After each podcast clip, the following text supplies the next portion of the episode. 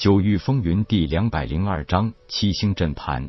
美女招待也道：“是啊，公子，你这样和千木小姐较劲，以后会有不少麻烦的。毕竟这里是快活城，那可是他们千木家的地盘啊。”夜空不以为意的一笑道：“拍卖嘛，就是价高者得，这跟势力有什么关系？他们城主府总不会因为一场拍卖就故意为难我吧？”如果是那样，他们城主府还如何服众？等了好一会儿，千木飞雪没有继续出价，十二万已经是他现在所有的积蓄了。虽然他完全可以凭借自己父亲的身份向聚宝楼申请借贷，但是花太高的价钱买一个不知道会有什么用途的妖兽蛋，也肯定会被父亲责骂。虽然父亲一直都是那么疼爱他，最后千木飞雪一咬牙道。我最后出价十三万，如果这位朋友高过此价，我就退出了。夜空回应道：“好，既然千木小姐相让，那在下就却之不恭了。不过为了表示在下并非有意针对谁，而是对此物很有兴趣，所以不会加价一千来捡便宜收场。我出价十四万零十。”既然有聚宝楼拍卖师证实，那就没有人怀疑夜空的财力。而且在千木飞雪退出加价后，对方可以继续加价一万，这其实也是给了千木飞雪一个面子。就在大家觉得尘埃落定之时，一个突兀的声音响起：“本少爷出价十五万。”这是一个新的声音，开始并没有出价。直到大家已经觉得夜空胜出时，此人才半路杀出，这才是意外。场内众人看到这个出嫁人时，也都释然了。夜空打量了一下场内这个二十四五岁、相貌英俊，但是一脸傲气十足神态的年轻人，问道：“这小子是什么人？”回公子，此人叫严青，乃是严家家主严成的次子。如果所料不差，这小子是暗恋千木飞雪。这是想借机会讨好女孩子呢。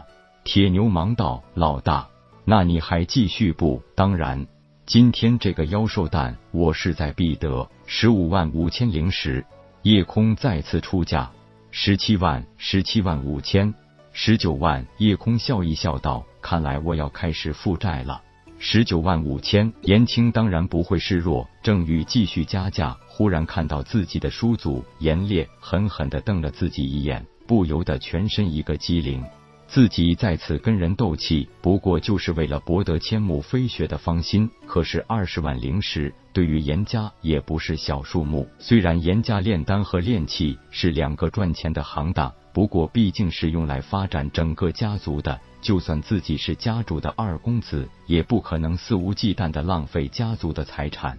显然也是经过了一阵思想斗争，严青咬咬牙道。二十五万，你小子有本事就继续加。夜空不温不火的道：“那我就加一千灵石好了。”严青忽然有些后怕，如果对方不再加价，自己花二十五万灵石买回去一个不知道最后有没有用的东西，肯定会被父亲臭骂一顿。虽然顺利拍下了妖兽蛋，可是因为严青的横插一脚，让自己多花了十一万灵石，这让夜空很不爽。如果有机会，一定要好好教训一下这个纨绔子弟。现在拍卖第三件拍品，当那一个二尺七寸大的阵盘被端上来时，全场甚至出现了一些鄙夷的嘘声。聚宝楼是不是没好东西了？连阵盘这种东西也可以拿到夜场拍卖会来了吗？也许有人会觉得奇怪，一件很普通的阵盘，应该不值得出现在聚宝楼夜场拍卖会上的。不过大家不要着急，听完我的介绍，也许就会有新的想法了。顿了一顿，美女拍卖师开始介绍：这个阵盘已经得到我聚宝楼楼主的亲自验证，一旦启动阵盘，两丈之内完全可以隔绝灵海境后期强者的强烈攻击，并且可以坚持半个时辰的时间，而且每一次的启动只需要九枚灵石。